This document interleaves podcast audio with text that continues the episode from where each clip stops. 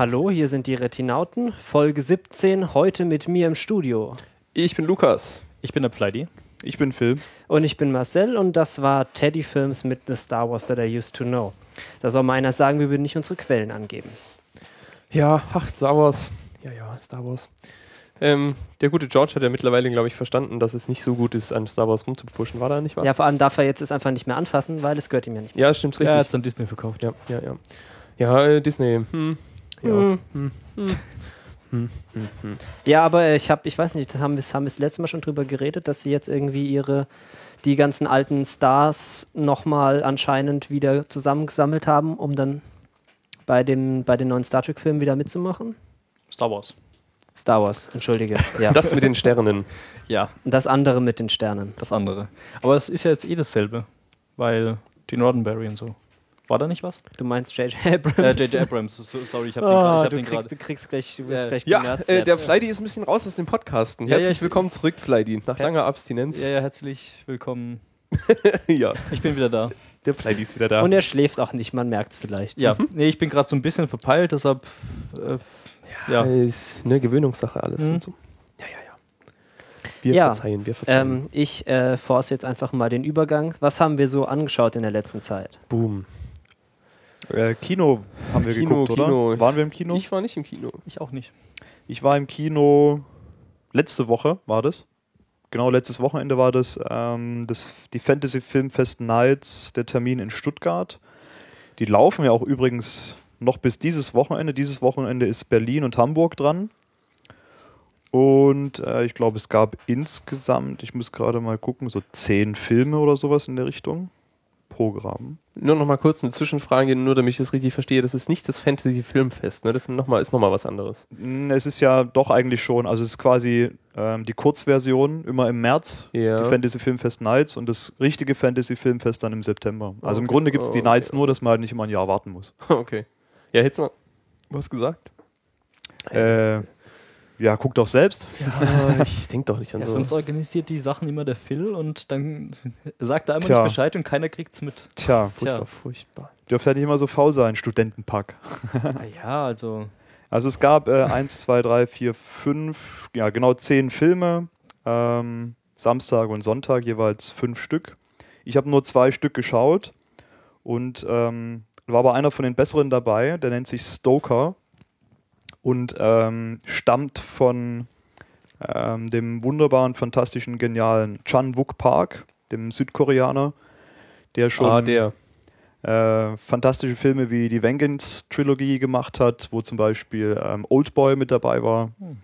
Ähm, der Filme gemacht hat wie äh, The Good, The Bad and The Ugly. Das habe ich zumindest schon mal gehört, ja. Könnte man schon mal gehört haben, doch. Also ähm, bisher allerdings hat er eben nur in Südkorea, in Asien selber produziert und das war jetzt sein erster Film, den er für Hollywood gemacht hat und in Hollywood gedreht hat.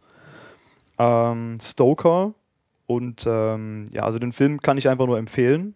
Gerade für Leute, die auch ähm, auf Ästhetik in Filmen stehen, also ein bisschen auf die Optik schauen, ähm, ist der halt super fotografiert einfach, sieht einfach perfekt aus.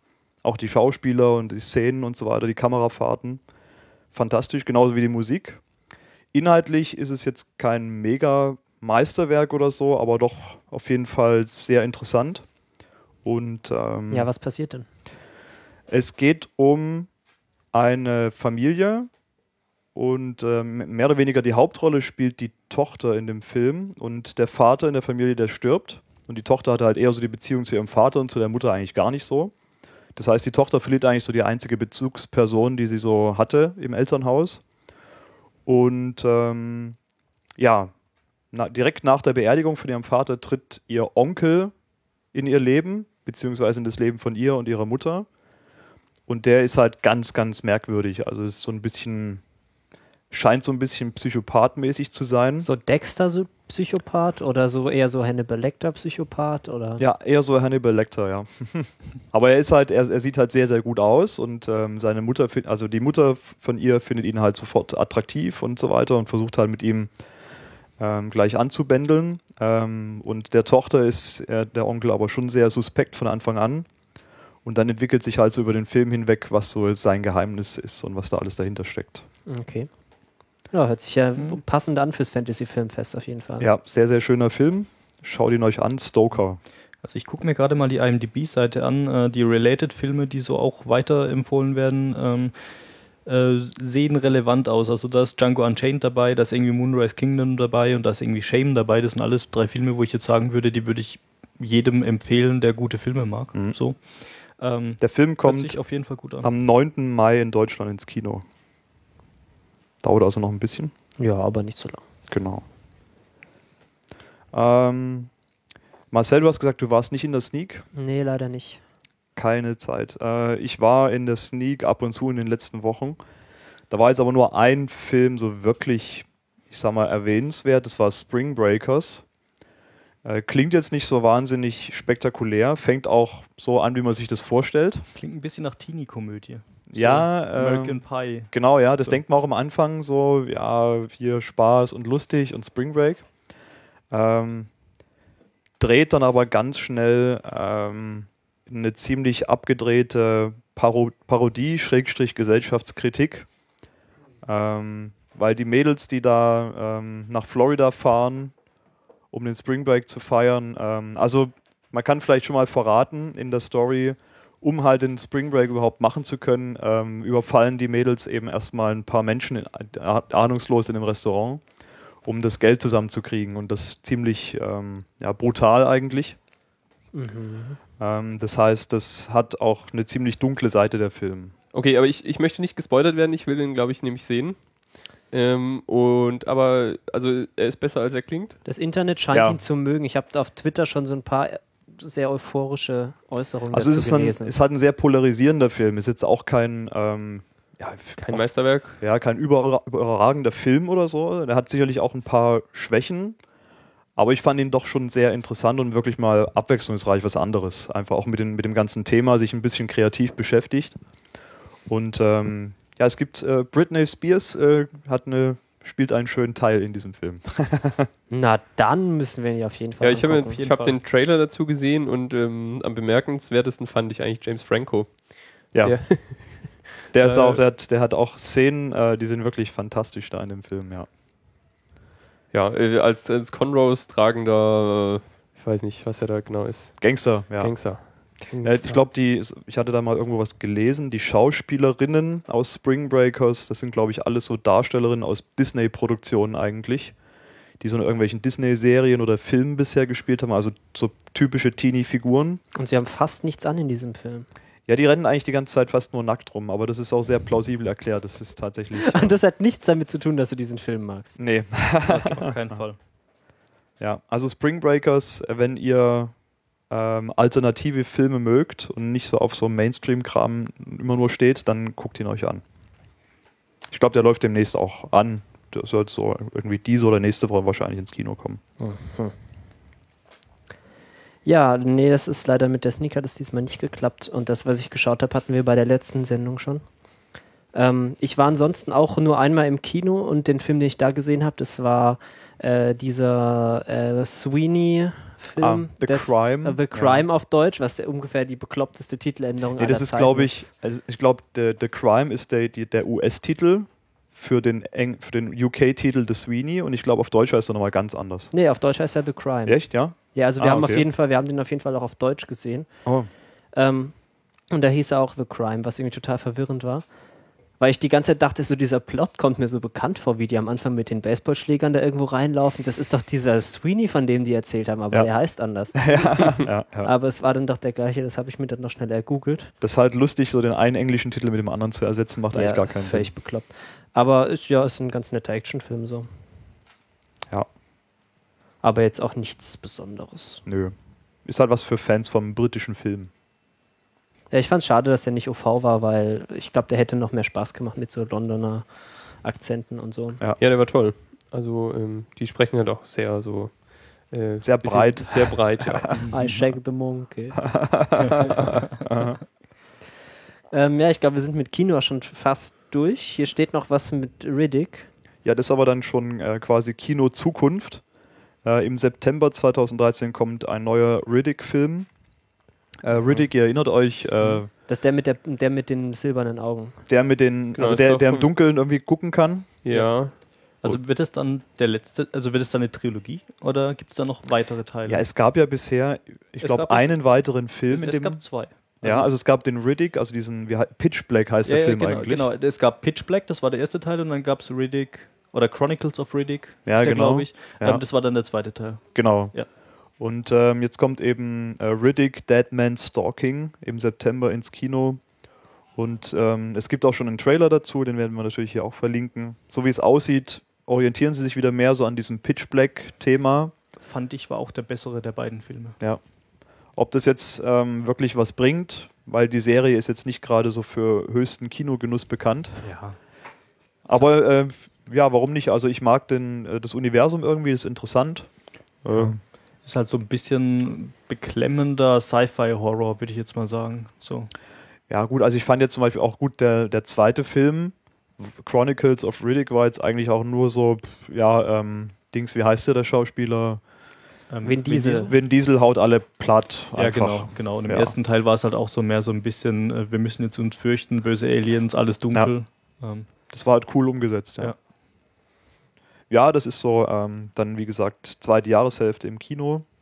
Und vielleicht, also so einer der Filme, auf den ich mich jetzt schon mal vorbereite, sozusagen. Freuen will ich noch nicht sagen. schon, schon mal emotional Ja, da vorbereitet. Freuen will ich noch nicht sagen. ja. Ja. Also könnte man sich mal angucken, Ja. vielleicht.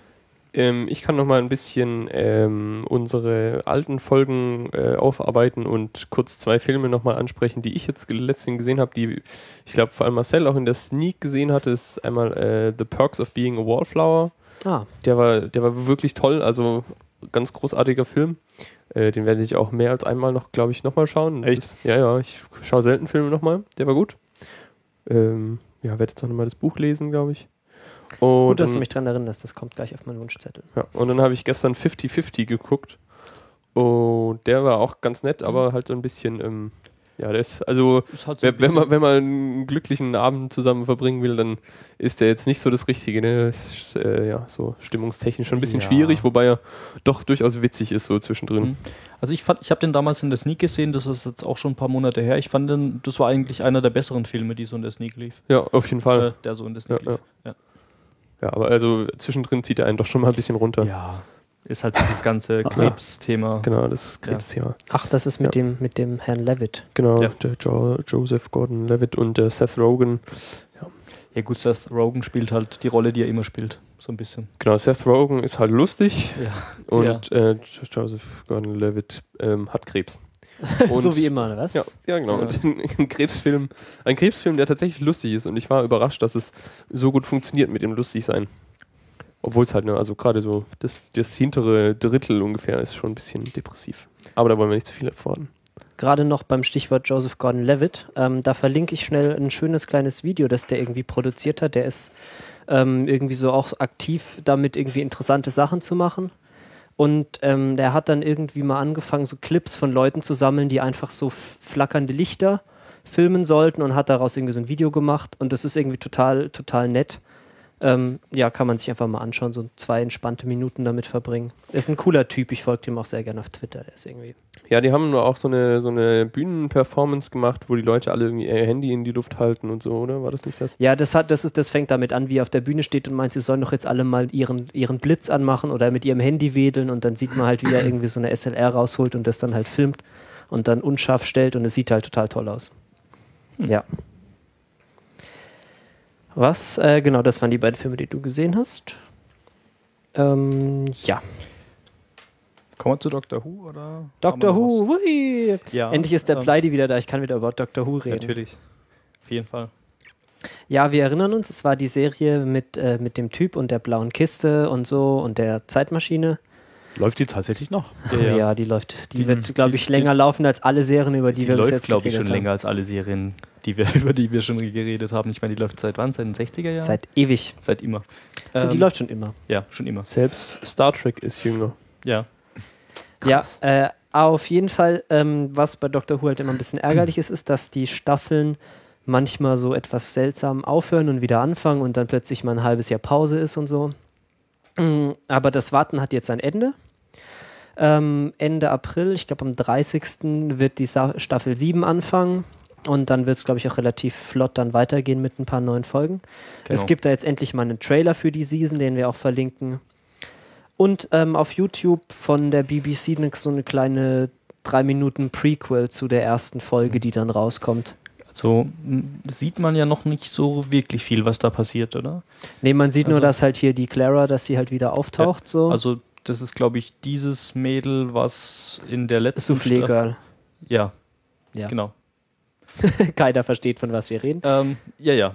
Aber Daleks und so. Ja, genau. Also, Also sie ist die neue, der neue Companion und Genau, sie glaub- wird jetzt langsam eingeführt. Geht, genau, ich glaube, die ist zum ersten Mal aufgetaucht in einer Folge, die nennt sich Asyl Asylum of the Daleks. Asylum of the Daleks, genau. Ähm, und bin ich mal gespannt, wie die dann eingeführt wird. Ähm, der Doktor bleibt Matt Smith, oder? Für diese Ja. Staffel? Der bleibt noch eine Weile. Der ist irgendwie noch bis nächstes Jahr auf jeden Fall noch verpflichtet. Ist doch dann auch einer der längeren. Weil er so ist auch einer der längeren. David Tennant davor, der war, glaube ich, wie lange? Drei, vier Staffeln? äh, David Tennant war Drei, von der oder? ersten bis zur. Nee, nee, äh, das war Christopher Eccleston in der ersten. Ja, von der ersten, ab der ersten, nach der ersten dann Achso, ja, bis zur fünften. Bei Bis- der fünften kam dann mit Smith. genau. Also Genau. drei. Ja, Ja. Ähm, genau ein bisschen, äh, bisschen äh, Doctor Who Content. Apropos Menschen, die noch länger bleiben. Ich hab, okay, ja, äh, äh, funktioniert, oder? super gemacht. Äh, es gibt mehr, mehr, mehr Staffeln Sherlock und ich freue mich. Also ich habe auf Twitter gesehen, äh, es, es steht schon titelfest, ich habe ihn gerade nicht mehr im Kopf, aber die haben da irgendwie so diese Klappe fotografiert.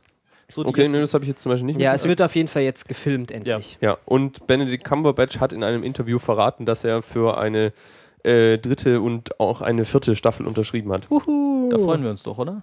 Eine, eine Ja. der besseren, eine der Genau, ja, auch weil, also ich meine, das mit der dritten Staffel war ja jetzt lange noch irgendwie so ein bisschen unklar.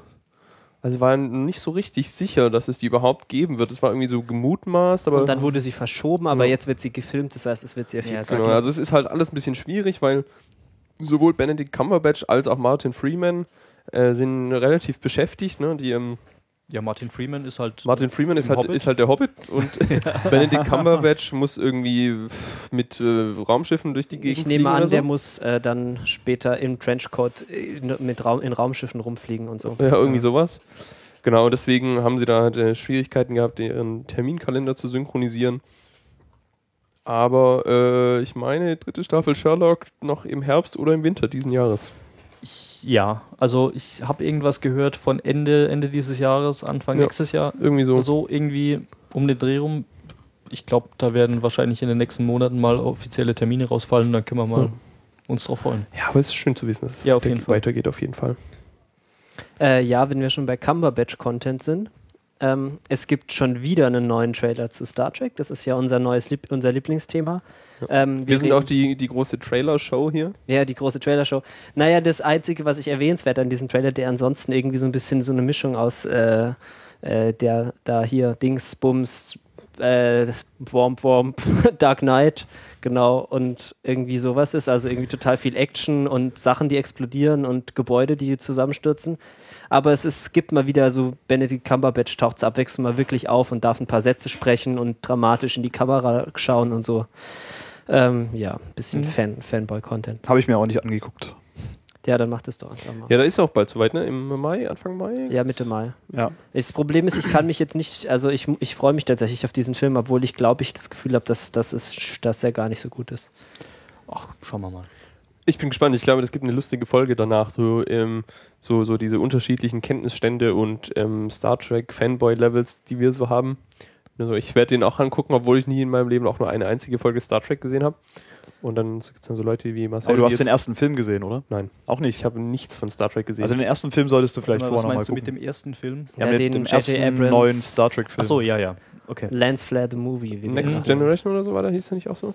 Nee, Ähm, na, was? ähm, Nee, nee. Star Trek hieß der einfach nur. Hieß der so? Hm, okay. Ja. Vor zwei, drei Jahren. Der Reboot. Ja, ja, ja, ich habe den mitgekriegt, aber nicht gesehen. Den habe ich dem jetzt mal angeguckt. Ja, da der wo- ist auch da gar nicht so Also den sollte man, glaube ich, vorher Ja. zumindest mal Das angucken. ist, das um- ist der Film, in dem Sylar ähm, Spock spielt, oder? Ja, Ja, genau. Ja. genau. Also das, den spielt er, denke ich mal, hier auch wieder. Das Ja, würde ja, sonst der keinen spielt- Sinn machen. Okay. Das ist, ist, ist dann ganz verwirrend. ja, aber ich schaue gerade wieder äh, eifrig mal, mal wieder TNG und ich, es ist lustig, weil ich glaube, dieser Film einfach nichts damit zu tun hat, mit dem, was in TNG so passiert und einfach, was da der Tonfall ist. Ja gut, es ist auch, also die Serie The Next Generation Star Trek ist auch, hat auch mit vielem aus dem Star Trek-Universum nicht viel zu tun. Ja, Also die hat halt einen ganz eigenen Stil. So im Vergleich zu den anderen Serien und zum Vergleich zu den zehn Filmen, die es vorher schon gab und so ist das alles. Ja. es bleibt spannend. Naja, nee, wir freuen uns und reden dann bei Gelegenheit nochmal drüber. Ähm, Gerade noch Cumberbatch, ähm, der ist auch als Voice Actor oder als Sprecher auf jeden Fall aktiv. Es gibt da gerade bei der äh, BBC zum Download von Neil Gaiman Neverwhere. Das ist so eine Geschichte, die er mal geschrieben hat. Da wurde jetzt so ein Radiospiel draus gemacht von der BBC, wo Benedict Cumberbatch auch mitmacht. Also wenn man da den Herrn Gaiman gerne mag, dann kann man sich das auch nochmal anhören. Wir haben übrigens noch kurz einen Hinweis aus dem Chat zu Star Trek vom Sven. Ähm, und zwar kann man wohl auf Hulu gerade eine ganze Menge Star Trek-Serien umsonst angucken. Das heißt, die haben den Content da wohl rausgelassen. Ich vermute mal, wie immer, mit, mit Werbung dazwischen und so weiter, aber wer noch nie Star Trek gesehen hat oder Star Trek-Serien nochmal wieder gucken möchte, kann Hulu verwenden.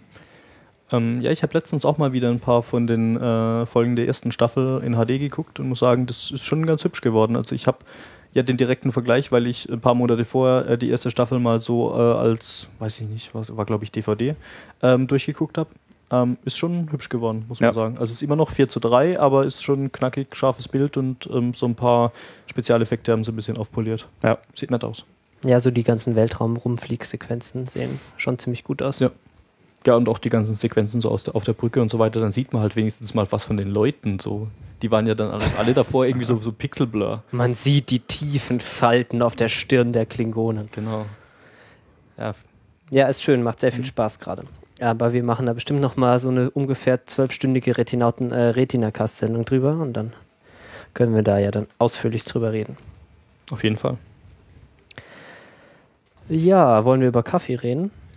Also, ja. Ja. ja, Also, so, entschuldige.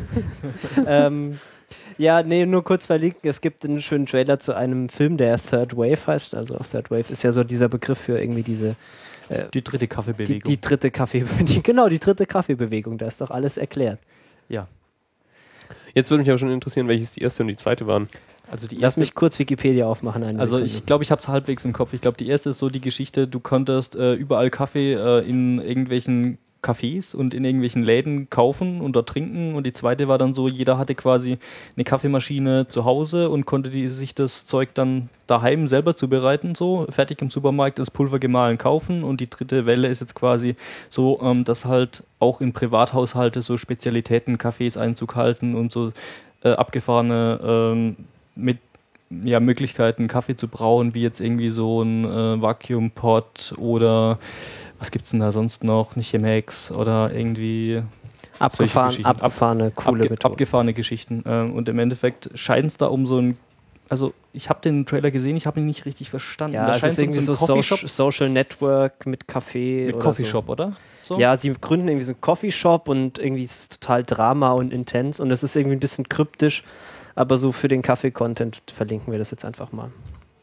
Könnte auch ziemlich schlecht sein, aber wir lassen uns mal überraschen, würde ich sagen.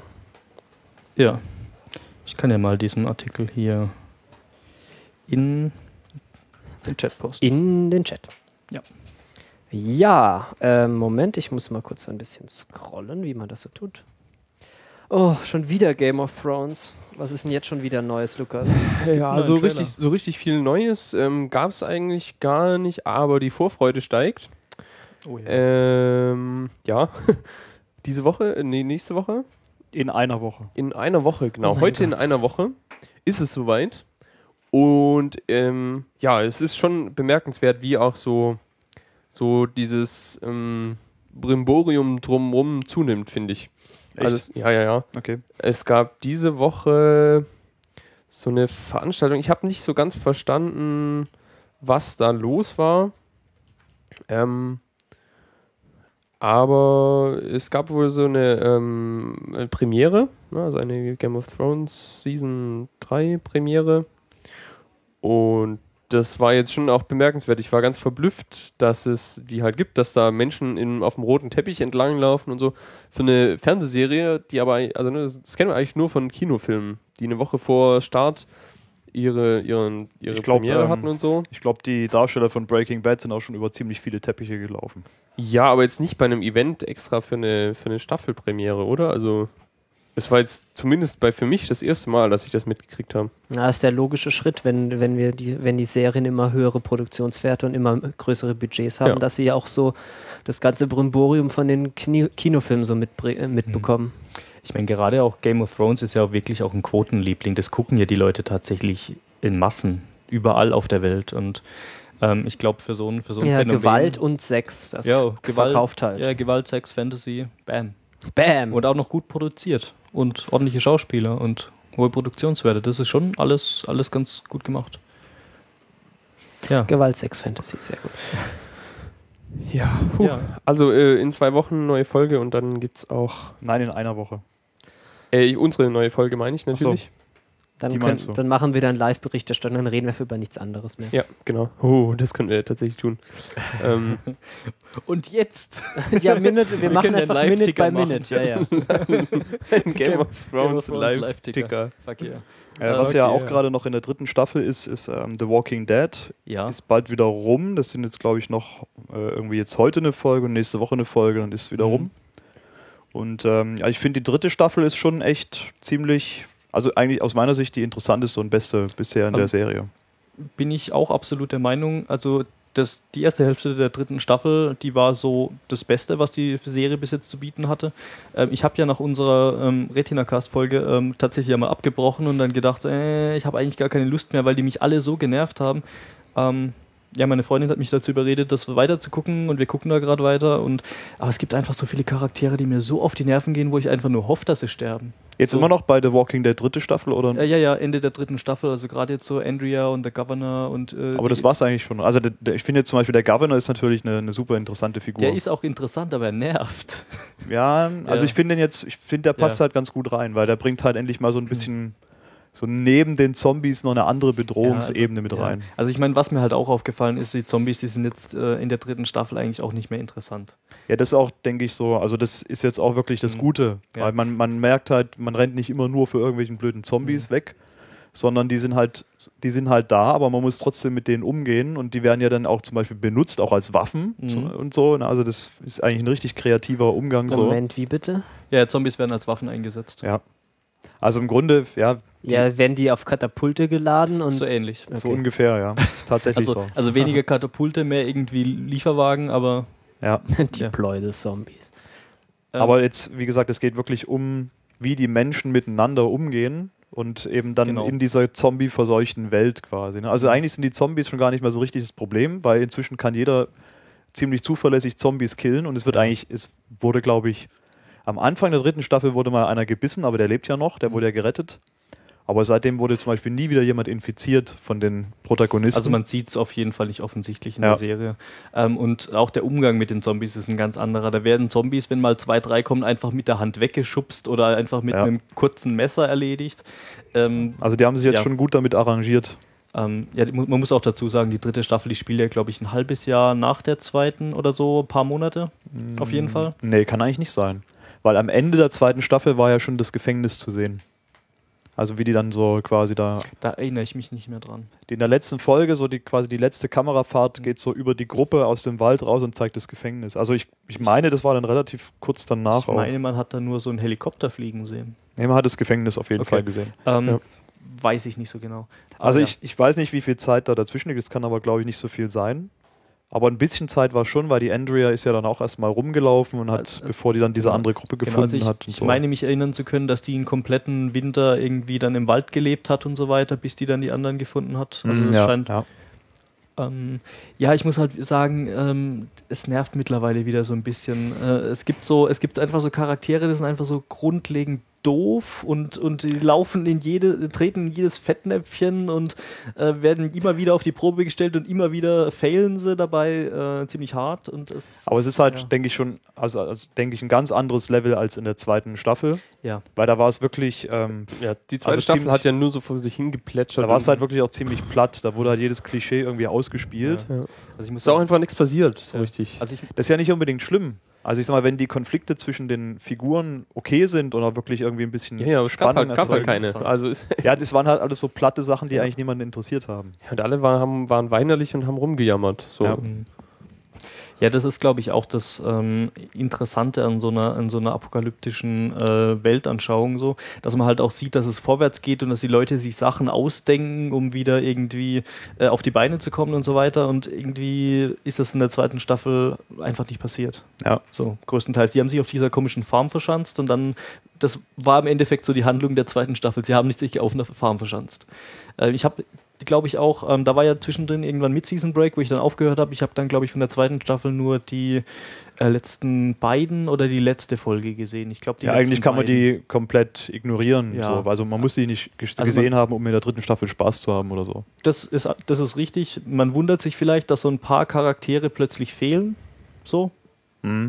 Äh, also auch ähm, in früheren Staffeln wichtige Charaktere, aber ähm, im Prinzip kann man eigentlich auch bei der dritten Staffel mal einsteigen und ähm, so den Rest aus dem Kontext greifen. Also jetzt kommen ja, wie gesagt, noch zwei Folgen in der aktuellen Staffel. Ich bin gespannt, wie sie das zu Ende bringen. Alles jetzt, die haben jetzt sehr viel Potenzial aufgebaut. Und ja, ich denke mal, die dritte Staffel wird, ist, also ich habe jetzt nicht nachgeschaut, aber ich denke mal, die dritte Staffel ist ähm, gesetzt. Die ist auch, glaube ich, schon in den ganzen Episodenguides auf, äh, aufgeführt. Ähm, ja, und dann gibt es eben im Herbst dann sicherlich eine vierte Staffel. Und da freue ich mich jetzt schon mal drauf, nach der dritten Staffel. Ja, ist jetzt äh, Walking Dead, will man das jetzt sehen oder nicht? Also ihr seid irgendwie immer so, ja, jetzt ist es mal wieder gut und oh, es ist Ja, wieder Es ist halt die einzige Serie über Zombies, die es gibt. Ja. Also das einzige andere in Serienform ähm, produzierte Werk, was ich bis dazu gesehen habe, war halt äh, Dead Set und das ist halt so eine britische Miniseries, die halt auch nicht so super die Produktionswerte hatte. Da ging es halt um so einen Big Brother Container, wo halt außenrum die Zombie-Apokalypse ausbricht. Kann man auch mal angucken, wenn man sonst nichts zu tun hat, aber ist jetzt halt auch nicht so spannend. Und das sind dann halt irgendwie fünf, fünf oder sechs Folgen und dann war's das. Ach, ich glaube, Zombies sind langsam wieder durch. Das ist doch ein bisschen eine zu, Demnächst deprimierende Zukunft. Nach den ganzen Science-Fiction-Filmen, die jetzt wieder aufkommen, kommt vielleicht irgendwann mal wieder eine Science-Fiction-Serie, eine richtig große. Ach, das wäre mal was. Das wäre mal, wär mal super. Ja, aber es ist eine interessante Frage, wie eigentlich heute überhaupt Science-Fiction-Serien aussehen würden. Weil ich meinte irgendwie, uns fehlen ja schon so die, die, die Utopien oder überhaupt irgendwas wie unsere Zukunft, irgendwelche Vermutungen, wie die Zukunft aussehen könnte. Ich meinte, wir haben sowas wie Black Mirror. Das ist irgendwie so 30 Sekunden in die Zukunft. Alles sieht genauso aus wie heute, nur dass die Computer ein bisschen kleiner sind. Und das ist ja sehr, sehr düster und relativ fies so. Und dann haben wir diesen ganzen Zombie-Kram und das ist ja im Prinzip so eher so ein bisschen so, so eine Feigheit davor, sich was eine eigene Zukunft auszudenken, weil das ist ja im Prinzip eher so nochmal das Mittelalter wieder zurückgeholt durch halt die Zombies. Aber ich kann mir überhaupt nicht vorstellen, wie im Moment eine, eine gute Science-Fiction-Serie aussehen würde, die wirklich so ein bisschen die Entwicklungen unserer Zeit aufgreift. Wieso? Also das, was Black Mirror macht, ist doch eigentlich das, man müsste das halt mal so ein paar Sachen, die da so erwähnt werden, zusammenwürfeln und dann kommt man da doch ganz gut hin. Also weil, ja, oder die, ja, ist auch schwierig, weil viel von dem, was da passiert ist, ist ja schon in einer relativ greifbaren Zukunft. So, also Ja, das ist ja fast nicht Science-Fiction. Das ist ja so das, was, keine Ja. Ahnung, William Gibson auch, auch macht. So das, was es gerade so gibt, so zehn Sekunden weiterzudenken und so ein kleines bisschen besser zu machen. Aber das ist, also das sehe ich halt jetzt nicht, keine Ahnung, so, wenn man sich Star Trek anguckt, das ist halt dann wirklich so, wir haben jetzt einen ein Ideal oder eine Idee, wie die Zukunft vielleicht aussehen würde und jetzt überlegen wir mal, wie das aussieht und erzählen eine Geschichte in diesem Universum.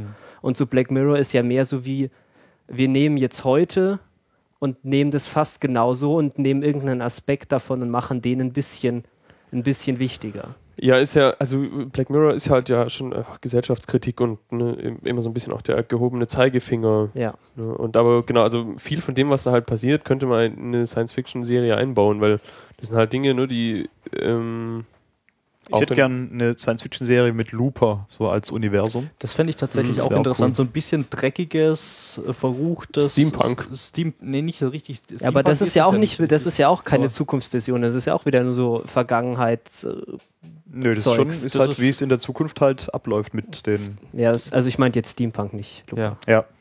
Ähm, ja, ich glaube, die, die interessanten Utopien, die wurden halt alle schon in, in bisherigen Serien und Filmen schon alle gezeigt irgendwie. So. Also, ja, ich denke, da gibt es halt, es ist schon noch ein bisschen Raum, um sich einfach mal ein bisschen was Neues auszudenken.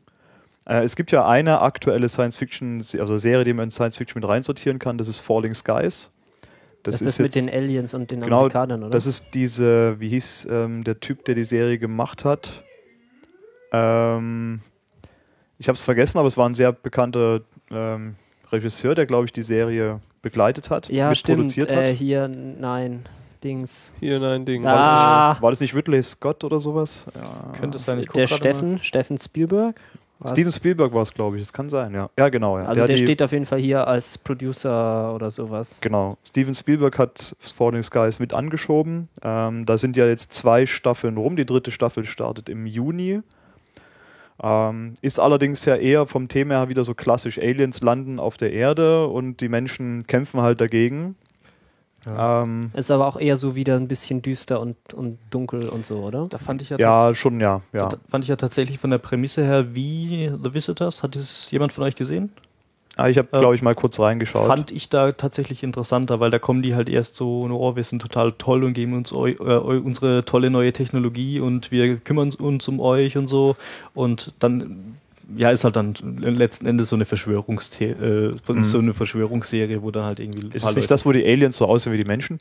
Ähm, Irgendwie so, so, sie das finde ich immer sie doof. können sich so tarnen wie Menschen. Ah, okay. Also sie, sie ziehen sich halt halt irgendwelche. Sie ziehen sich Menschen an. sie ziehen sich Menschen an, ja, so ungefähr ist es dann.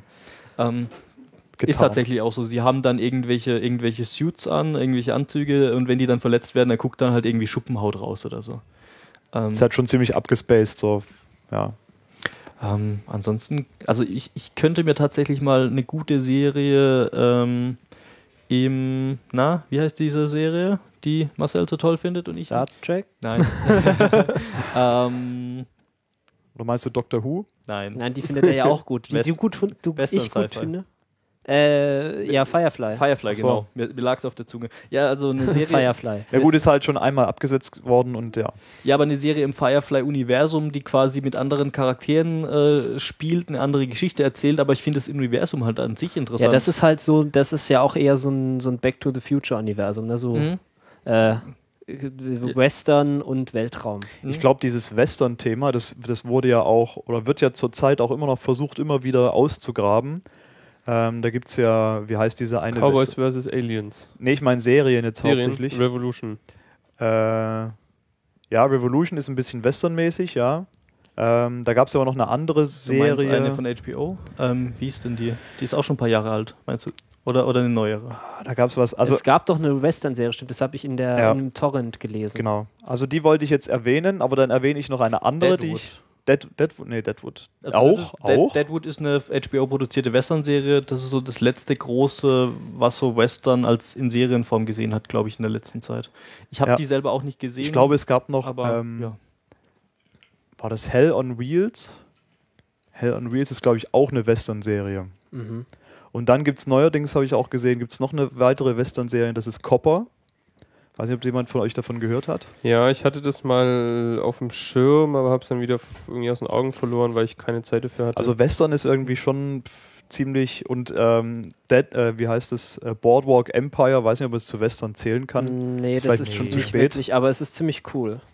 Also Boardwalk Empire ist schon cool. Aber das ich- ist, geht vielleicht eher so in die Richtung Mad Men, so vom, ja, vom oh, Stil Mad her. Men fängt ja übrigens auch dann bald an, in ein paar, Ja. in ein paar Wochen. Das wird auch schön. Also Western ist ähm, schon oft ausgegraben worden. Ich glaube aber, es zieht nicht so richtig. Also es ist irgendwie so nee, ich glaube, so richtige niemand so Science richtig Fiction drauf. hat, das hat schon durchaus Potenzial, mal wieder sowas.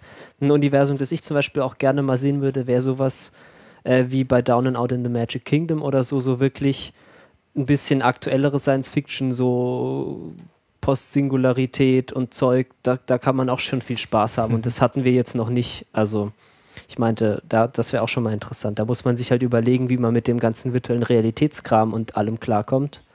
Und, aber das wäre auf jeden Fall mal interessant. Ja.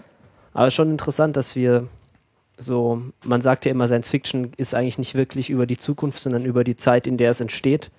Und da ist es ein schönes Bild unserer Zeit, dass wir im Moment hauptsächlich ja Science Fiction haben, wo irgendwie die Welt vor die Hunde geht und alle sterben. Das ist vielleicht eine etwas, ja. ja, unser, unsere Stimmung scheint nicht so, nicht so gut zu sein im Aber In Moment. Sachen Sci-Fi im Bild der Zeit äh, kann ich äh, ein Buch empfehlen, wenn ich das hier so einbringen darf. Nein, du darfst hier nicht. Okay. Bitte Äh, keine Bücher, das ist so intellektuellen Zeugs. Das Ähm, nee, das nennt sich äh, The Forever War und äh, da geht es ist im Endeffekt ein Science-Fiction-Film, ähm, äh, Science- ein Science-Fiction-Buch, ähm, was aber eigentlich über den Vietnamkrieg geschrieben wurde von äh, dem Autor, der halt tatsächlich auch in Vietnam gedient hat. Ähm, ist in den 70ern irgendwann geschrieben worden. Ähm, ist so einer der Klassiker, habe ich letztens mal gelesen. Das ist sehr cool. Können wir ja mit rein verlinken. Ja, können wir mit, mit verlinken. wird irgendwann. gnadenlos rein verlinkt. Ja, ich glaube, das ist auch alles, was wir dazu sagen haben. Wir würden gerne mal gute Science-Fiction-Serien gucken. Ja. Ja, Oder auch gerne mal Science-Fiction-Filme im Kino gucken, die nicht nur Actionfilme sind. Das ist ja durchaus auch. Das scheint ja sich so als neues Genre zu etablieren, so Actionfilme mit so ein bisschen Science-Fiction-Elementen. Aber mal so richtig so der Science-Fiction, wo es hauptsächlich darum geht, sich was Interessantes auszudenken und dann irgendwie das wirklich durchzuziehen, diesen Gedanken, den man da hatte. Das würde ich auch schon gern mal wieder sehen. Auch sehr selten bisher, ja. Ja, naja, der Looper war ja schon ein ganz guter Anfang, aber es ist eigentlich auch im Kern ein Actionfilm gewesen und kein Science-Fiction. Ja, so Thriller-mäßig, ja. ja. Aber ja, ähm, Bücher steht hier. Wir wollen über Bücher reden, Lukas. Ähm, ja, nicht, nicht direkt über Bücher, sondern mehr so übers Bücherlesen. Weil ich habe jetzt seit Anfang des Jahres so ein, so ein Kindle. Ich habe einen Kindle, Kindle Paperwhite gekauft und ähm, den jetzt auch das erste Mal so richtig benutzt. Ne? Jetzt war ja viel, ähm, viel so Uni, Uni-Zeug und Prüfungen lernen und ja, ich würde gerne mehr lesen und habe das jetzt das erste Mal mit einem Kindle getan, das erste Mal ein Buch komplett auf einem Kindle gelesen und finde das ganz gut so und ich wollte mal fragen, wie das eigentlich bei euch so ist und wie, wie, wie ihr das mit so Büchern so macht. Mhm.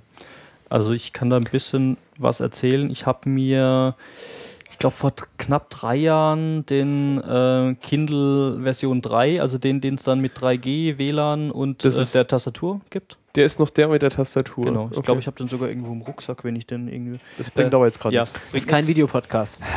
ähm, ja, den habe ich mir damals gekauft, ähm, um das mal auszuprobieren, um die, so ein Gerät mal zu haben. Und ich benutze den auch ähm, öfters, allerdings nicht zum Bücherlesen. Ist es der Anhalter Kindle, der auf der ganzen Welt Internet hat und Ja, Wikipedia ja, ja, und so? Genau, der. Ah, cool. Also der, der hat auf der ganzen Welt Wikipedia-Zugriff, sagen wir es mal so. ja. Ähm, das ist schon, schon ganz gut. Ähm, ja, ich benutze den halt mit Instapaper und tu mir da irgendwelche Blogposts und irgendwelche Artikel aus dem Netz äh, drauf synken und äh, tu mir da ab und zu mal irgendwelche ähm, Papers, die ich fürs Studium lesen muss oder will, ähm, drauf schieben und so weiter. Dafür ist das äh, Teil ganz cool.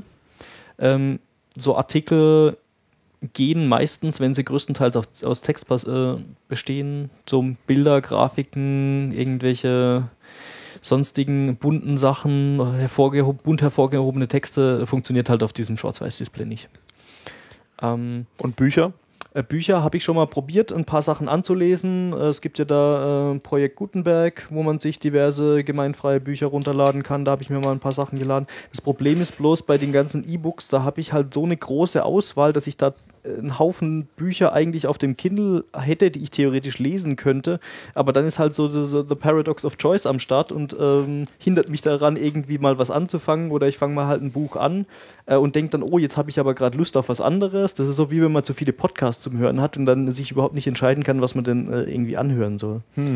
Ähm, also, ja, Ich finde auch immer das Problem mit so dem, in diesen Digital- oder E-Books, da ist halt dann auch immer, die sind halt so total insubstanziell. So die, die schweben irgendwo so rum, die hat man dann auf der Festplatte irgendwo rumfahren oder die stecken in irgendeinem Webservice fest. Und man vergisst dann halt auch sehr schnell, dass man sie überhaupt hat und dass man sie auch mal lesen wollte. Weil ich habe, weiß nicht, wenn ich zu Hause so einen riesigen Stapel Papierbücher rumliegen habe, wie ich es im Moment habe, der, der bedrängt mich halt dann so lange, bis ich sie weggelesen habe. Die, die gehen nicht verloren, aber so diese E-Books, die hat man dann halt und dann vergisst man auch, dass man sie hat und man vergisst auch irgendwann, dass man sie gelesen hat. Also mir geht es zumindest so. Das ist auch sowas, warum ich noch so, so ganz anachronistisch noch relativ viele Papierbücher auch einfach besitze, weil ich, das, weil ich das auch gut finde, dass sie einfach als Objekte einen auch daran erinnern, dass es sie gibt. So, die stehen dann im Regal und man kann gelegentlich mal drauf das gucken. ist ein sehr, ein sehr interessanter Punkt, auf den wollte ich jetzt nämlich auch noch kommen.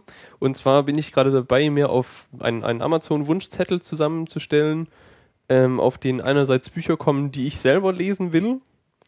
Und auch einen, einen zweiten, der mit Büchern gefüllt ist, die von denen ich, die, den, die ich, von denen ich mir habe sagen lassen, dass man sie gelesen haben sollte oder so, oder von denen ich Ja. selber denke. Und da will ich dann halt auch so ein paar, ein paar von denen will ich halt im Regal stehen haben. Nur so, ich habe halt so, jetzt so diese Idee im Kopf, dass ich ähm, so Bücher, die halt irgendwie, also die besonderen, die auf irgendeine Art und Weise besonders sind, weil sie, weiß ich, halt aus dem Rahmen fallen, irgendwas Einzigartiges machen, weil sie, weil man sie haben sollte, ich weiß nicht. Und genau, die versuche ich halt im, im Regal stellen zu haben, zu haben und genau, habe da jetzt mal so ein bei Amazon bestellt, was ich Stephen Fry's Making History habe ich da jetzt zum Beispiel mal. Ja, das rein. ist genauso, als du das auf getwittert hast, da bin ich dann halt aufgestanden und bin zum Regal gegangen und bin einmal vorbeigelaufen und habe geguckt, was ich dir jetzt empfehlen soll. Genau. Ja, ne, und ich will halt also, weil nicht jedes Buch, finde ich, hat es halt verdient, ähm, lange im Regal zu stehen. Ja, aber dafür gibt es mir ja dann auch so Sachen wie Book Crossing oder man kann es irgendwie Genau, ja klar, aber, ne, also, genau, aber die will so. ich dann halt auch nicht unbedingt als Buch kaufen, Mhm. so, sondern ne, da, da kann ich mir dann halt die 2, 3 Euro sparen. Es gibt auch so ganz halt, verrückte Sachen wie Bibliotheken. Ja, okay. Äh, Da ich, kann also, man Bücher ausleihen. Da ohne muss sie ich zu ehrlich kaufen. sagen, für Genau. Bibliotheken ist inzwischen teilweise mein Geschmack auch schon zu obskur. Also da ist auch vieles, was es nicht gibt und vor allem, weil ich ja, und sehr viel auch auf Englisch Originalversion, lesen genau, das ist dann auch mal schwierig. Und also ich habe ja auch bei, bei Amazon gibt es ja auch diese Leihbibliothek, die man irgendwie als Prime-Kunde umsonst nutzen kann. Also ne, man muss nicht, nicht jedes Buch besitzen und das halt auch nicht physikalisch unbedingt. Ja, und das finde ich halt nochmal eine interessante Variante. So, da bin ich noch ein bisschen so auch so in der Findungsphase, wie ich das handhaben will. Ja, um deine Frage nochmal zu beantworten von vorhin, wie wir das machen mit diesem Lesen.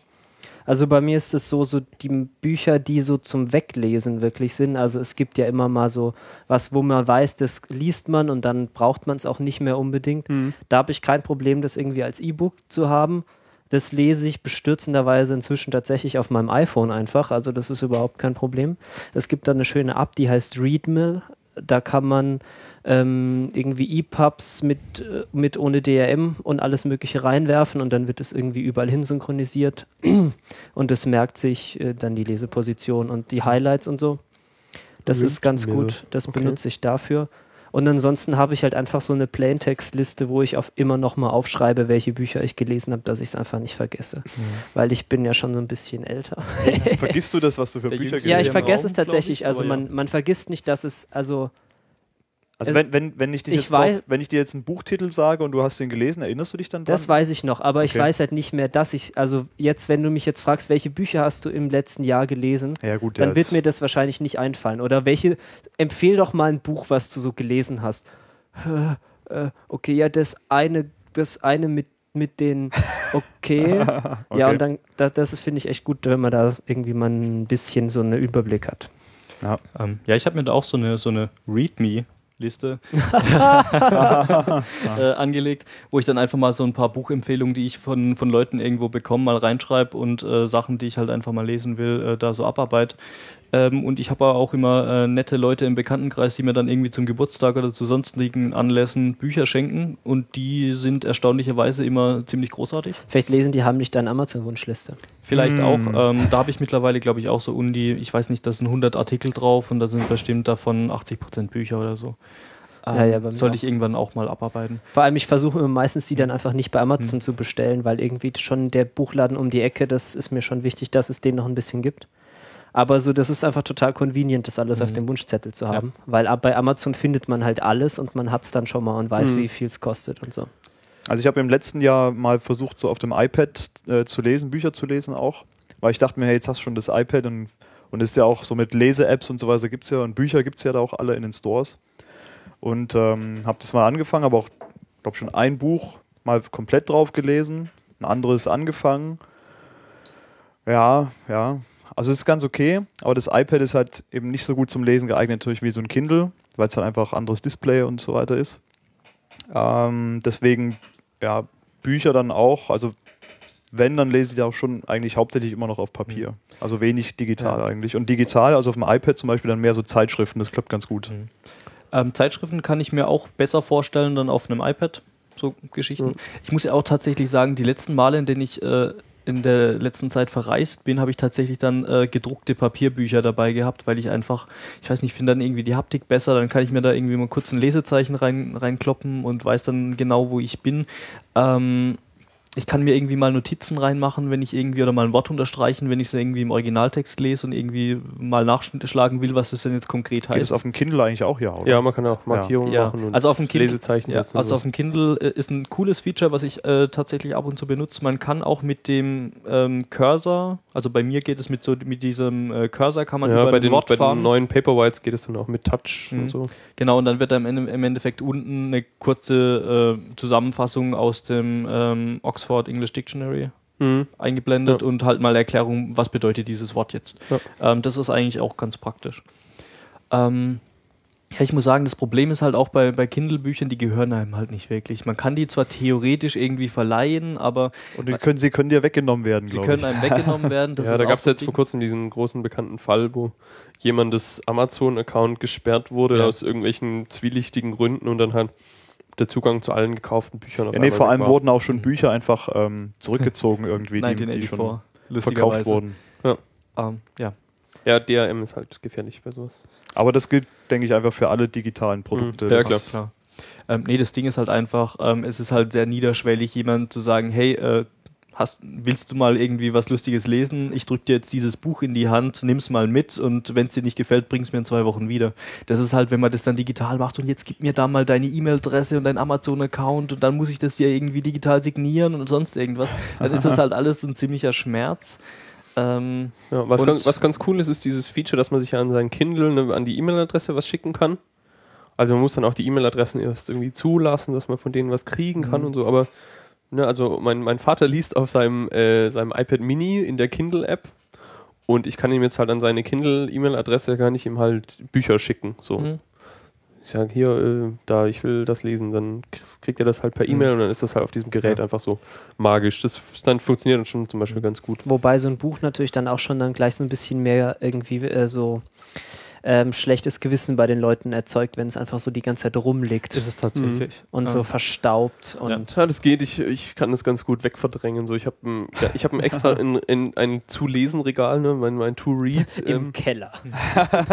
nee, das, ist da, das ist da halt in meinem Regal, aber das sieht ganz gut aus und das stört mich eigentlich nicht weiter. Also, ich habe die jetzt alle so gestapelt neben, neben meinem Sitzsack, wo ich lese. Das Ja. ist irgendwie, nachdem es dann so auf einen Meter angewachsen war, der Stapel, habe ich gesagt, ich höre jetzt mal auf, Bücher zu kaufen und lese das jetzt mal weg. Ja, ich zum immer noch Beispiel, ähm, im Sommer lese ich ganz gerne, wenn ich im Freibad bin oder so, liegst du auf der Wiese rum. Und da, das ist zum Beispiel sowas, ein Buch kann man da einfach so mal liegen lassen. Ich lasse da jetzt kein iPad rumliegen, wenn ich ins, zum Schwimmen gehe oder sowas. Ja. Das sind halt alles so Ja, Sachen, ein wo Kindle, Bücher... Kindle würde ich da auch schon schwierig Kindle ist auch schon ne? schwierig, ja. Ja, das ist halt auch so eine Sache. Ich meine, ich kenne ich kenn auch ein paar Leute, die lesen sehr gerne in der Badewanne, da nimmt man halt auch kein iPad oder ein Kindle mit. Ähm, Ja. Weißt du, wenn so, so ein Buch mal nass wird, dann kauft man sich entweder eine neue Version, ist jetzt nicht so super teuer. Das trocknet oder, auch, das oder, man, oder man legt es auf die Heizung, Ja, dann, ja. dann ist es ein bisschen In die Bücher wellen. Ja, dann ist es ein bisschen wellig. Zur Not kann man es vielleicht auch noch bügeln oder sowas. Oder irgendwie in eine Presse ste stecken. Äh, also mit, mit so Papier kann man alle möglichen Kram machen, was man halt irgendwie mit digitalen Medien oder Abspielgeräten nicht machen kann, weil sie einfach zu Sind teuer halt nicht ganz so äh, lebenstauglich stimmt. in allen Ja. Situationen. Wobei ja. das ist ja, glaube ich, so eine Sache, die wird uns ja in den nächsten Jahren, wird dieser Einwand, glaube ich, verschwinden. Also Ja. es wird ja alles immer billiger. Der Kindle, irgendwann kostet der irgendwie noch einen Zehner. Ja gut, und dann ist irgendwann wird so ein- Irgendwann wird so ein Kindle Sony, auch Sony wasserdicht Dings-Telefon, ne, gibt es doch jetzt hier gerade, Ja. so ein Smartphone, das ist wasserdicht.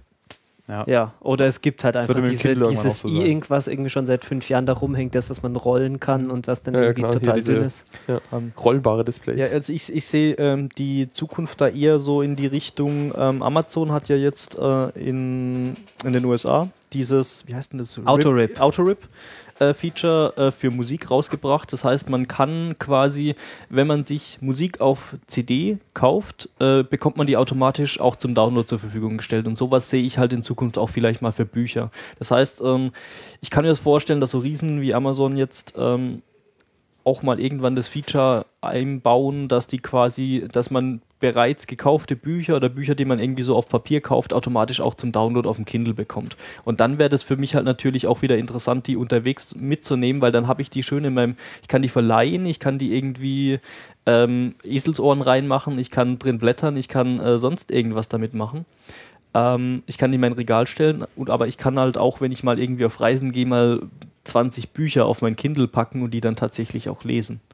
Das ist halt auch so, also das wäre für mich das, das Ideale und ich glaube, das ist halt momentan eher so ein rechte Problem als ein technisches oder Ja, nee, also es ist auch, ähm, also ich denke, das, was sich jetzt momentan ja so abzeichnet, dass das Papierbuch einfach nicht einfach so wegstirbt, nur weil es das E-Book gibt, wird möglicherweise ja eine ganze Weile so bleiben.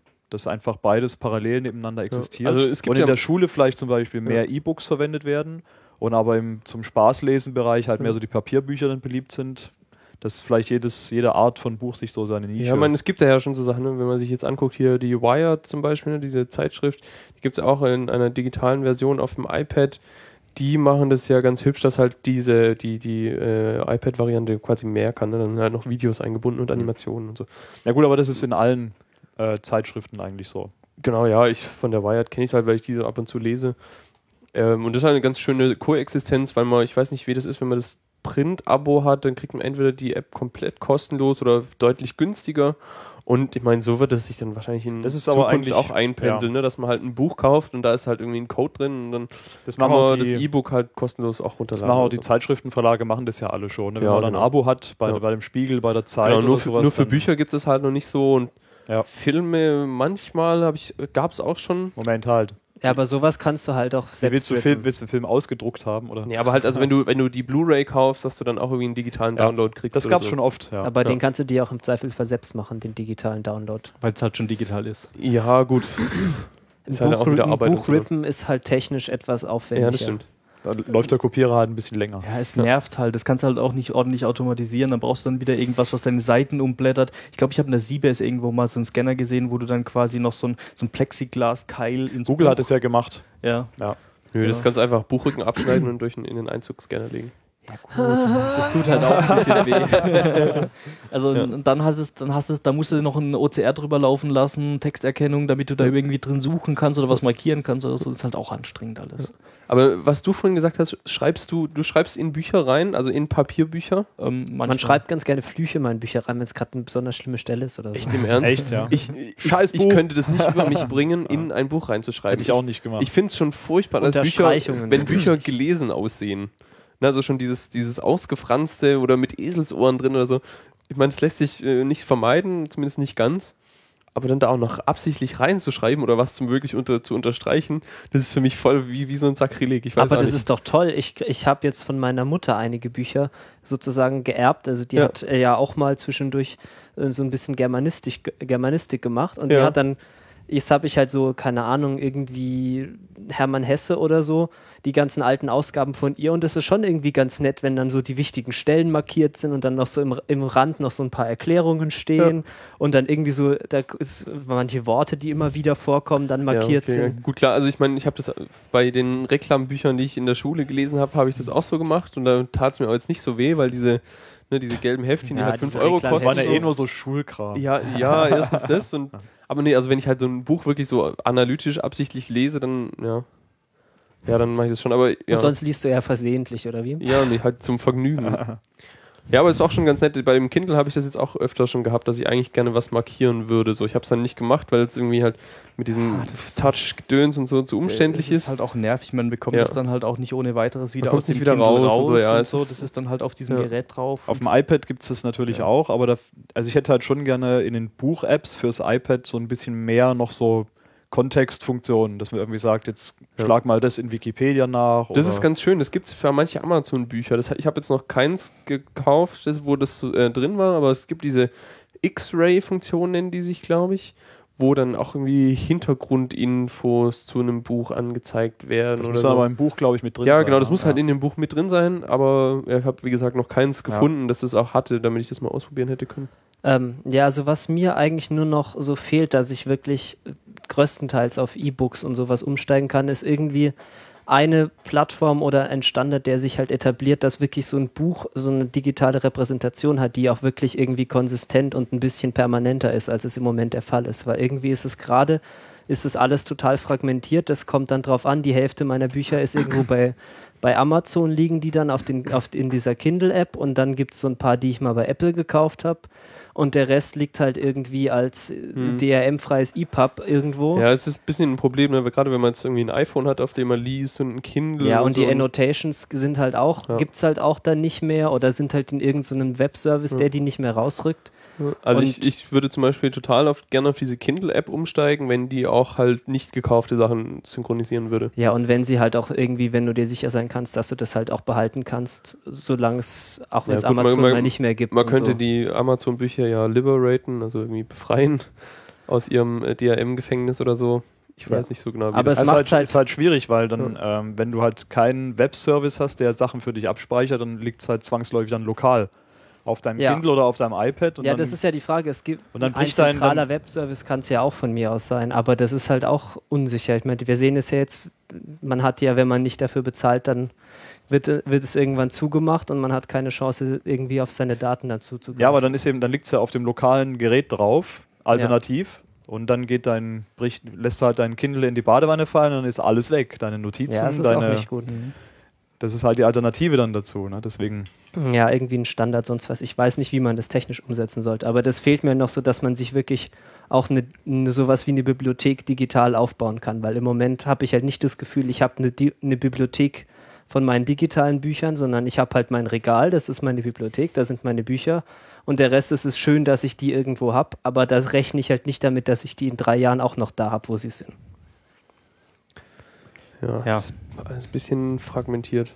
Ja, ich, ähm, das, das Fach, das Fach mit der, ähm, ähm, äh, Fass mit der Bücher-Sortiersoftware machen wir jetzt, glaube ich, besser nicht auf. Ne? Nee. Also ich bin gezwungen worden, jetzt so mehr oder weniger mal Kalibre zu benutzen. Oh Gott, Oh, das ist ganz furchtbar. oh Gott das ist so also es ist Software, die kann irgendwie alles, aber Ja. das UI sieht halt aus, als wollte man den User damit erschlagen. Ja, es ist unfassbar. Ja. Es ist auch, also ja, da gibt es genug Krampf. Ähm, ein Ding zum Abschluss, was jetzt nochmal von den konkreten Lesedingern weggeht. Ähm, benutzt ihr irgendwelche Websites, um zu tracken, was ihr lest, gelesen habt, lesen wollt? Also es gibt ja, ich glaube, der größte Player da ist Goodreads, so ein, eine Webseite und Community, wo man sich dann auch freunden kann und sieht, was die anderen gelesen haben, wie sie es ist aber bewertet ziemlich haben. hässlich. Ja, geht. Also hast du ja gerade schon gesagt, du hast eine Amazon-Wunschliste. Ja. Ja, gut, aber da steht jetzt auch nicht Ist viel ja mehr nicht- drauf ja als nicht Bücher, die ich gerne so hätte. Ja. Na, aber bei Good Goodreads kannst du halt sagen, ich habe das gelesen, ich würde das hier gerne lesen. Ich bin im Moment auf Seite so und so viel von diesem Buch. Ich habe dieses Buch mit vier Sternen bewertet und dann kannst du noch einen Text dazu schreiben. Du kannst schreiben, dass du dieses Buch besitzt, dass du, was weiß ich, alles Mögliche. Das ist halt so wie dieses, ähm, wie, wie Letterboxd. Ja, genau. Wie heißt es? Letterboxd oder Letterboxd. Letterboxd? Ähm, das ist so, ja, halt eigentlich ist mehr Pflege als Nutzen, finde ich so. Ja. Aber ja, ich finde es ganz schön. Das ist so Selbstdokumentation irgendwie. Ja, ich mache das halt ganz gerne und jetzt habe ich auch, also eigentlich hauptsächlich benutze ich da Goodreads. Jetzt bin ich vor ein paar Tagen auf ein Projekt von einem ja, bekannten Twitter-Menschen, der Daniel, Daniel mit J heißt er auf Twitter. Der hat eine Webseite gebaut, das ist das Lesetagebuch. Ähm, das ist www.lesetagebuch.ch. Verrückt. Ja, verrückt. Oh, immer diese Novelty-Domains. ja, genau. Und die, diese Seite kann nicht viel, außer zu tracken, was man gelesen hat. Also man sagt hier, ich habe dieses Buch gelesen, das heißt so, ist von diesem Autor, hat so und so viele Seiten. Ich gebe dem so und so viele Sterne und habe es an diesem Datum zu Ende gelesen. Und es gibt einem dann eine hübsche Statistik, wie viele Seiten und wie viele Bücher im Schnitt man dieses Jahr schon gelesen hat. Ja, Stats sind interessant.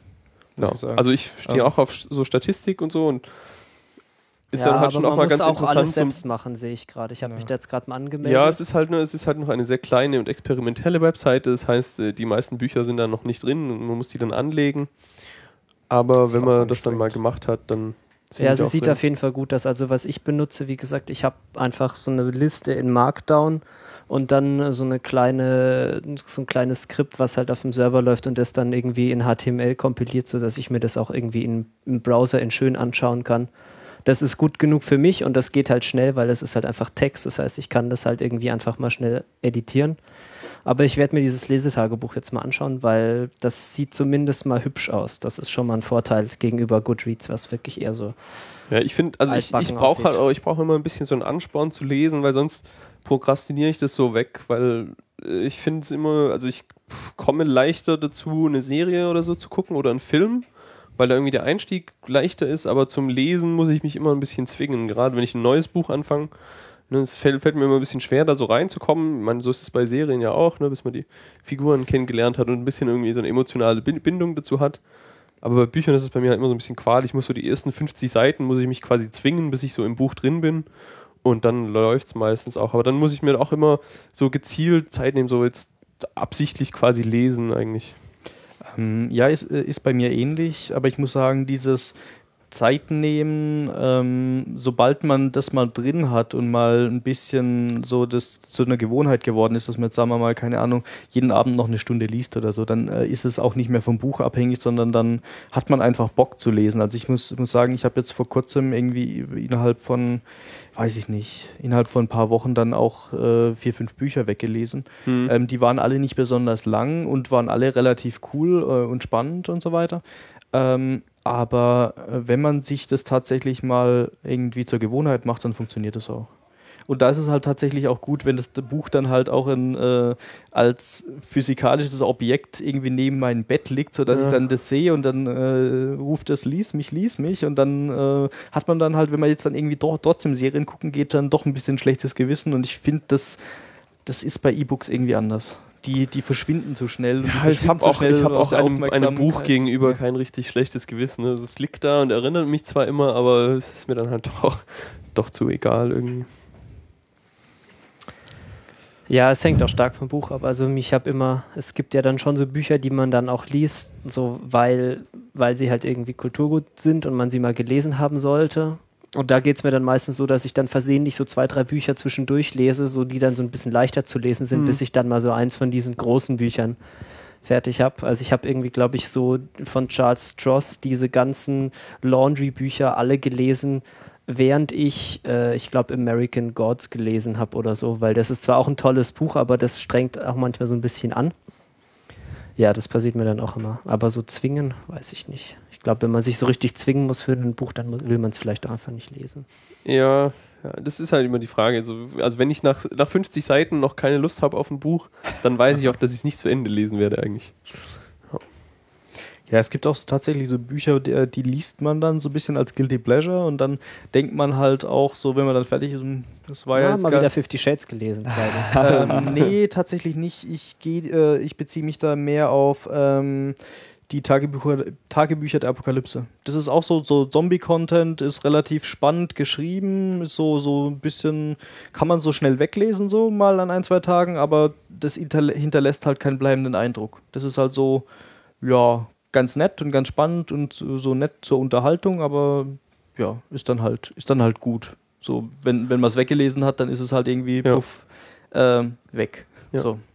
Wo wir jetzt schon seit eine halbe Stunde über das Meta-Thema Lesen reden, sollten wir vielleicht nochmal kurz ein paar Bücher empfehlen, oder? So aus, ich weiß nicht, ich bin jetzt auch unvorbereitet, aber Oh Gott, du kannst mir doch nicht einfach so Ste reingrätschen. Ste Einfach Stehgreif mal kurz so ein, ein zwei Bücher, was, was ihr gerade lest. in So. Ja, fang doch mal an, habt. Lukas.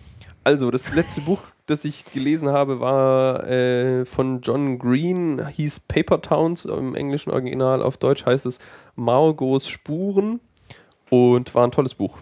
Also, ich äh, habe von John Green, glaube ich, noch nichts gelesen, aber eigentlich ist, glaube alles von dem so mehr oder weniger toll. John Green kann man auch tatsächlich kennen, der macht mit seinem Bruder Hank zusammen so ein riesiges Video-Dings in den USA. Die haben so einen YouTube-Channel, ich glaube, mit einer Million Abonnenten jetzt. Ähm, genau, also das ist halt auch so ein bisschen Nerd und schreibt Bücher, die, hm, ich würde mal sagen, Hauptzielgruppe sind schon Jugendliche oder junge Erwachsene, aber eigentlich kann die auch jeder lesen. Okay. Und ja, also ich habe da jetzt, es war einerseits einfach ein schönes Buch, eine tolle Geschichte, aber auch so ein bisschen so philosophische Gedanken und so, so Denkanstöße waren da schon auch dabei. Also ich hab, ja. War insgesamt ein tolles Buch und ich bin jetzt dann, hab, äh, plane noch mehr von dem zu lesen. Und ja, jetzt im Moment bin ich gerade dabei, mich in die Welt von Terry Pratchett einzulesen. Oh, na, viel Spaß. Das sind ja schon ein paar Bücher. Ja. ja. Ja, Äh, ja, du hast mich jetzt etwas überrumpelt. ja Entschuldigung, das war Ich- auch, Marcel weiß doch nicht, was er liest. war auch echt eine spontane Ja, ich vergesse Idee. ja immer, was ich lese. Nee, ähm, das letzte Buch, das ich gelesen habe, das kann ich mal erzählen, das war, das ist eines der obskursten Bücher, die ich je gelesen habe. Das heißt Liminal States von Zach, äh, Zach Parson. Der schreibt irgendwie für Something Awful. Das ist also eine Website. Ich habe das auf meinen Wunschzettel gepackt, nachdem Cory Doctorow das bei Boing Boing gepickt hat. Und dann haben das meine Eltern mir zum Geburtstag von meiner Wunschliste geschenkt. Ähm, und dann musste ich es natürlich lesen. Das ist so das hat, dieses Buch hat drei Teile und das, diese Teile sind in drei verschiedenen Genres angesiedelt. Das erste ist so ganz brutaler Western, das zweite ist so Hardboiled Detective Story und das dritte ist dann so Horror, Lovecraft, Science Fiction, Apokalypse. Es ist total, es ist sehr, es ist sehr Horror, also es passiert schon auch sehr viel Horror und Innereien und so. Aber es ist, also es ist ein ganz, ganz seltsames Buch. Das, es geht um so zwei, zwei Menschen, die dann Unsterblichkeit erlangen durch, durch so einen, äh, so, so einen, einen Pool aus so einer weißen Flüssigkeit, wo, wo sie dann irgendwie reinfallen und sie werden dann immer wieder geboren, wenn sie Oh sterben. nein, The Flash.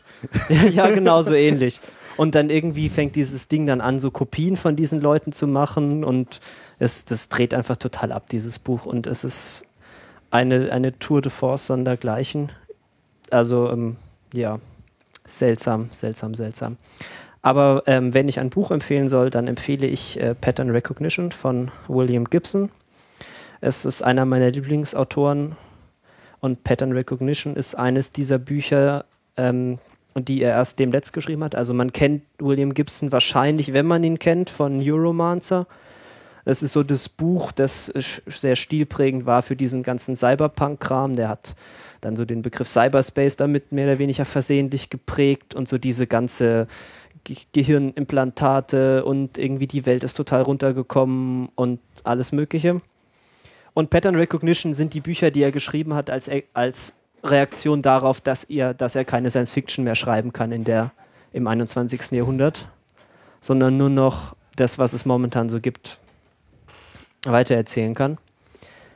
Ja, ähm, und in Pattern Recognition, da geht es dann eben um, um so die Welt der Marken und, und der, Mode. und der Mode. Und das ist ganz seltsam, weil man, also ich hatte so das Gefühl danach, ich habe besser verstanden, wie das 21. Jahrhundert funktioniert. Und das ist selten, dass es ein Buch gibt, bei dem man dieses Gefühl hat. Und William Gibson schafft es sehr gut so zu beschreiben, wie das alles funktioniert. Also sollte man auf jeden Fall lesen.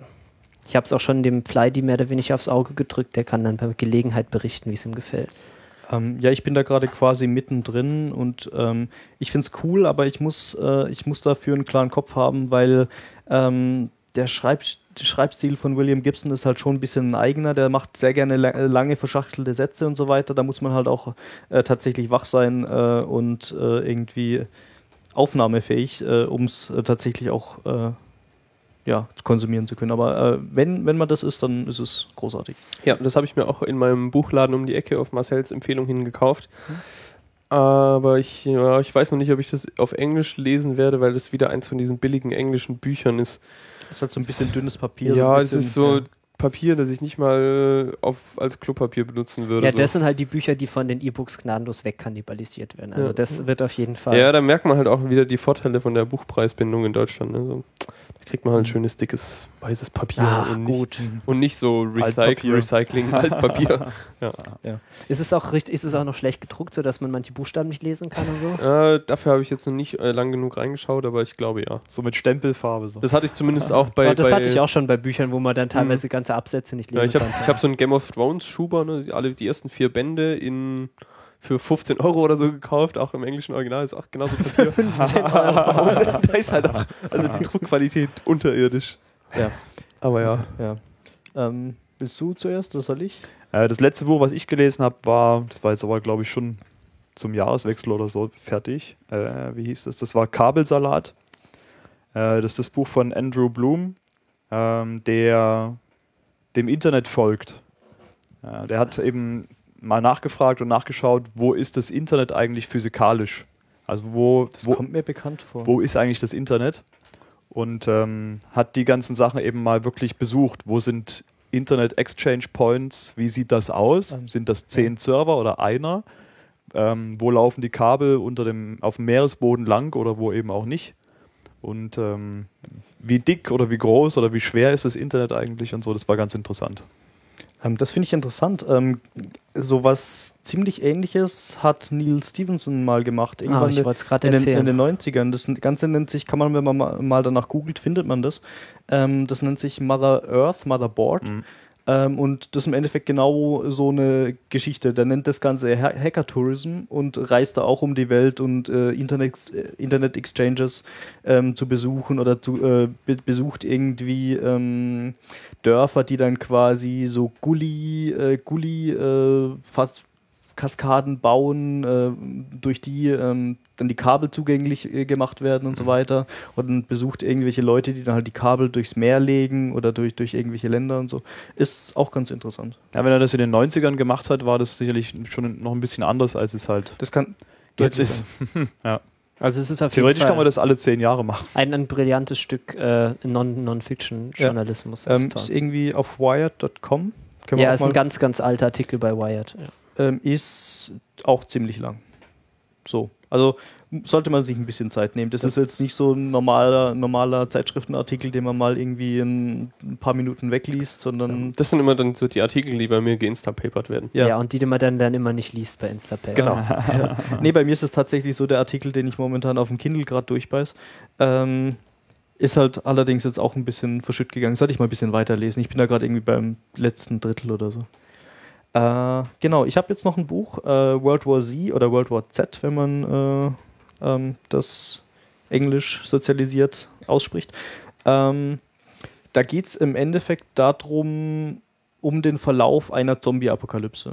Und zwar in Form. Das ist unser Kernthema. Ja, quasi unsere Kernkompetenz. Äh, und das Buch ist ziemlich interessant erzählt. Und zwar geht es also so vom Ausbruch in China bis hin zu einzelnen Stationen der Verbreitung, bis hin zur Bekämpfung, äh, bis hin zu irgendwelchen Kriegshelden, die sich in diesem, in diesem Krieg dann hervorgetan haben.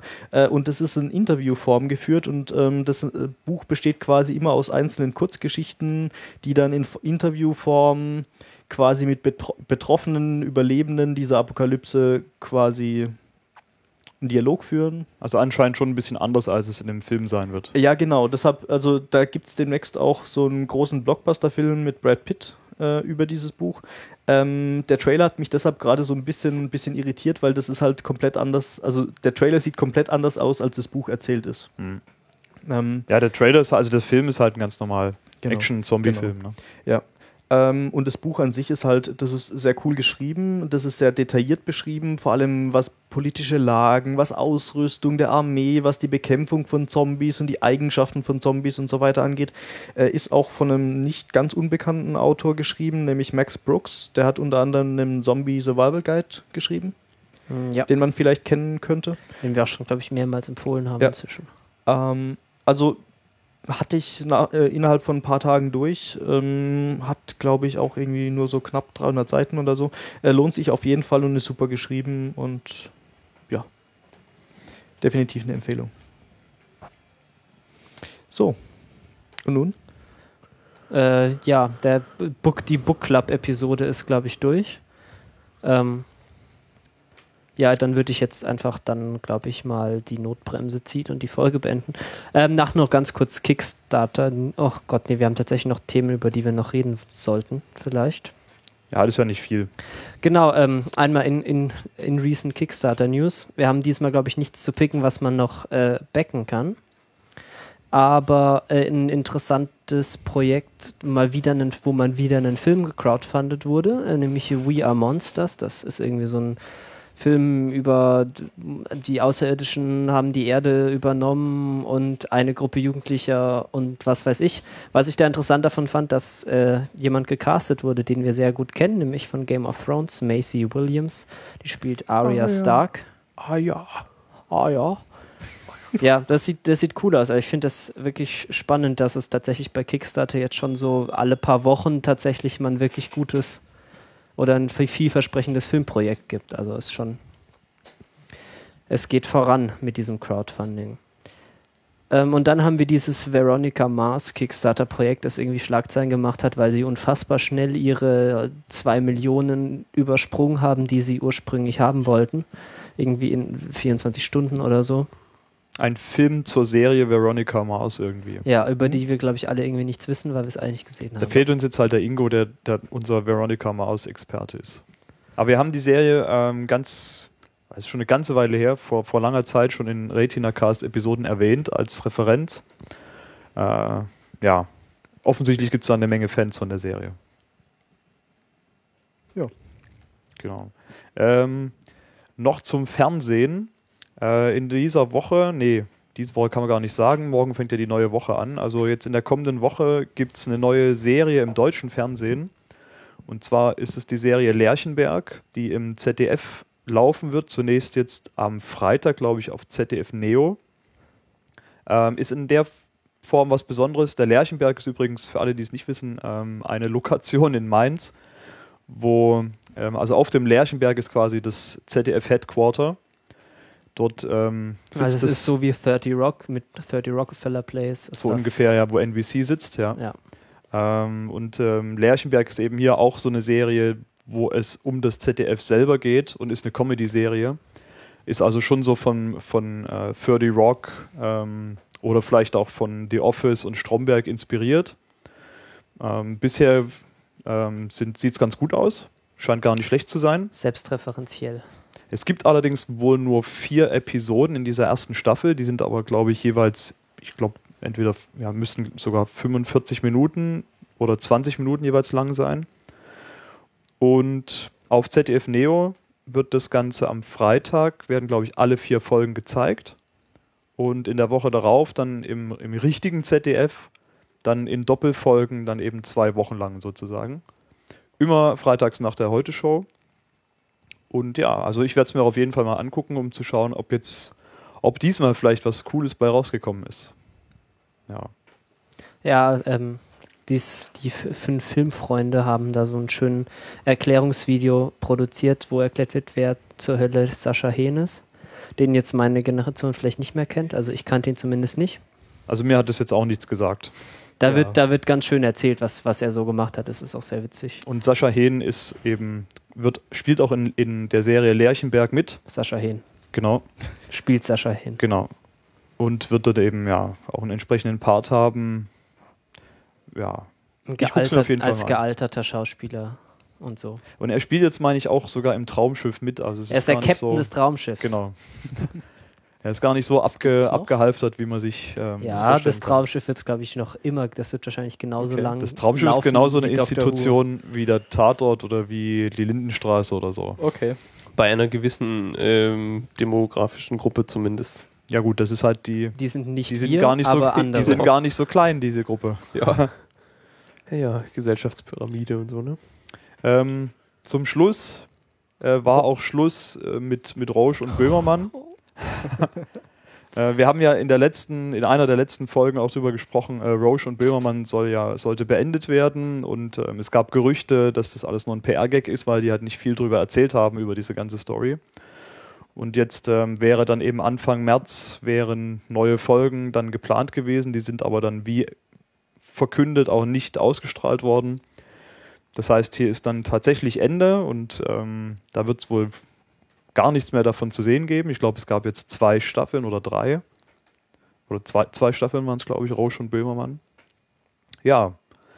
Äh, die machen alle noch neue Projekte natürlich. Die, ähm, die Fernsehwerft, die das produziert hat, und sowohl der Jan Böhmermann als auch die Charlotte Roche natürlich. Aber mit diesem Format geht es dann tatsächlich nicht mehr weiter. Ja, schade eigentlich. Also ich fand das schon, hätte was Interessantes draus werden können. Ja. Gute, gutes Fernsehen dann sieht man ja relativ selten und wir fanden das ja zumindest in den guten Folgen dann doch schon ganz gut. Ja, aber es Die fehlt mir Folgen nicht, nicht übermäßig. Mir fehlt, glaube ich, nichts, was im deutschen Fernsehen läuft, wirklich Ja. nachhaltig. Ich habe Deswegen. es tatsächlich nie gesehen, deshalb kann ich da jetzt nicht großartig was zu sagen. Also, ja. Und du wirst es auch wirst zumindest keine neuen Folgen mehr sehen. Ich weiß gar nicht, ob die alten Folgen noch aus. verfügbar sind in der Mediathek. Müssten wir direkt mal schauen. Das mit diesen Medi Mediatheken ist immer ein bisschen ein Problem, aber Ja, einige Sachen sind halt nicht so lange verfügbar. Ja, und sie haben ja die gute, äh, die gute äh, Mediathek-App. Es gibt es ja nicht mehr. Die ist ja jetzt kaputt. Da gibt es auch was Neues, glaube ich. Da gab es neue Sachen, die dasselbe können irgendwie. Ja. Aber nicht in so gut, glaube ich. Das ist, glaube ich, so Java-Krebs. Ja. Ja. Vielleicht kommt ja, bringen die den Kram nochmal auf DVD raus. Wäre eine schöne Zweitverwertung für, den, für die Sendung. Ja, dann kann man sich auch mal ins Regal stellen. Gut, ähm, damit ist die heutige Retinauten-Sendung auch beendet. Und äh, wie immer, wenn ihr uns was zu sagen habt, könnt ihr das auf retinacast.de tun. Es gibt Sendungskommentare und natürlich gibt es auch einen Twitter-Account at retinacast und einen Flatter-Button auf der Webseite, den ihr drücken konnt, äh, könnt, wenn ihr uns gerne Technik kaufen möchtet. Ansonsten ähm, vielen Dank fürs Zuhören und tschüss. Ciao. tschüss. Tschüss. So. Ähm, ja. Hat funktioniert.